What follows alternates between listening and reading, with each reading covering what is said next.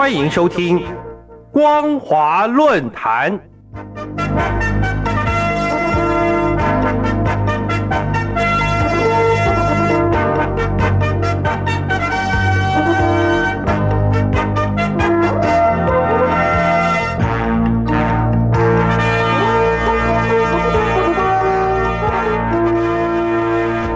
听众朋友，你好，欢迎收听光华论坛，我是张宁。今天要和大家分享的主题为“三峡大坝弊端丛生，殃及人民”。六月以来，中国大陆各地频传高温天气，某些城市气温破六十年来的纪录。其中，四川、河南、陕西等省份气温屡破摄氏四十度以上。素有“长江火炉”之称的重庆，摄氏四十度以上的天气更长达了四十天之多。高温不但使得稻麦生长情况不佳，秋收无望，一些高龄还有慢性的病患。因为抵抗不了高热天气而死亡者也成倍数上升，民众热得受不了，纷纷躲进抗战时期建造的防空洞里面。这一个奇特的现象，不但透过网络传遍中国大陆，也传到欧美等地区，让世人目睹了二十一世纪的人类避暑奇观。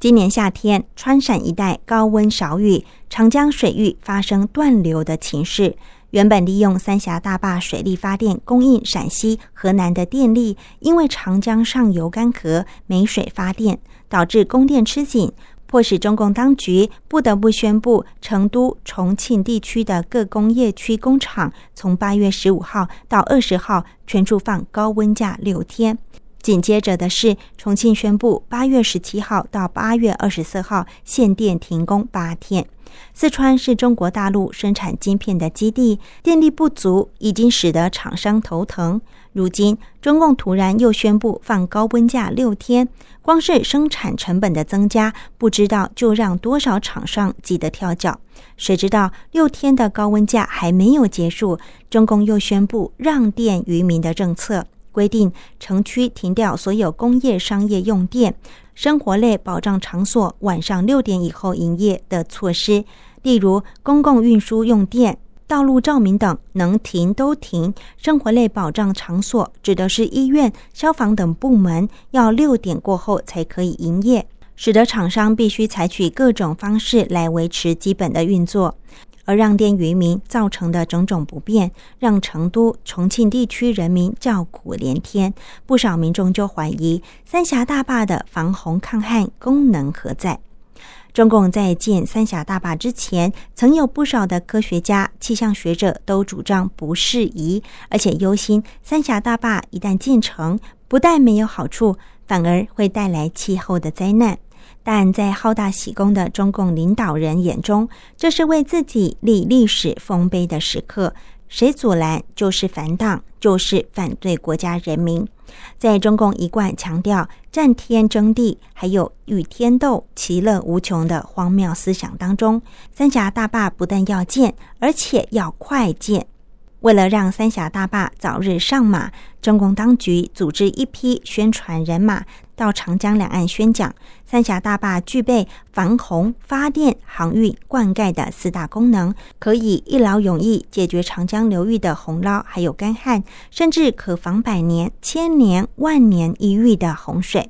但是现在事实胜于雄辩，这些曾经许诺的好处，全都是骗人的鬼话。三峡大坝全长两千三百多公尺，一九九四年十二月十四号正式开工。随着三峡大坝工程进行，江水淹没了历史古城白帝城、屈原祠等地，强迫迁移居民超过一千五百万位以上。而在新建三峡大坝的十二年当中，已经对三峡库区民众带来厄运，改变了千万年来奇规的自然地貌。除了在三峡水库多年蓄水，泥沙在上游淤积，清水下泄后，导致中下游河槽下切，水位下降，加速长江中下游湖泊里的水流入长江，以至于拉长了长江中下游枯水期，改变了生态系统。著名的中华鲟也在今年初宣布绝种。在三峡大坝兴建之前，就有自然学家提出强烈的警告：三峡大坝对长江中下游的影响不仅在水面、陆地，更在天上。换言之，三峡大坝改变了库区周边以及长江中下游的气候，使得长江流域产生不可估量的逆转。近年来，长江流域频繁出现极端天气，旱涝交织，验证了中共政权不恤民命的本质。当年中共强推三峡大坝的时候，宣称建三峡大坝有四大经济效益：发电、防洪、航运，还有灌溉。如今检视这四种效益无一达成。以发电而言，中国大陆的水利工程学者指出，与其他发电方式相比，三峡大坝发电成本显然过高。至于防洪抗旱，三峡大坝的水量远远不足，也是此次严重干旱无力救援的原因。而航运方面，因为上下游水位落差过大，船只根本不可能通行。至于旅游，库区淹没多少历史名城？何处能游可游？民众为了这座百害丛生、一无一处的水库，流离失所之苦无处申冤。三峡大坝建坝之初，号称造福居民，四川民众在干旱高温里，不禁就要问：中共说好的造福居民呢？事实上，三峡大坝的确造福了一部分的人，就是参与新建发电厂的电力家族，还有参与建水库的政府官员。比三峡大坝更严重、破坏气候和自然生态的是南水北调工程。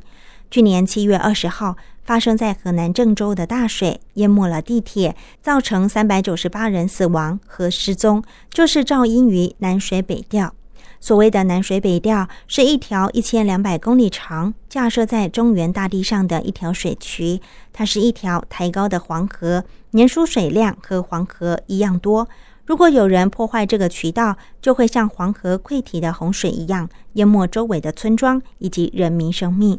如果要保卫这个南水北调工程，中共至少得派三千人以上的兵力防守。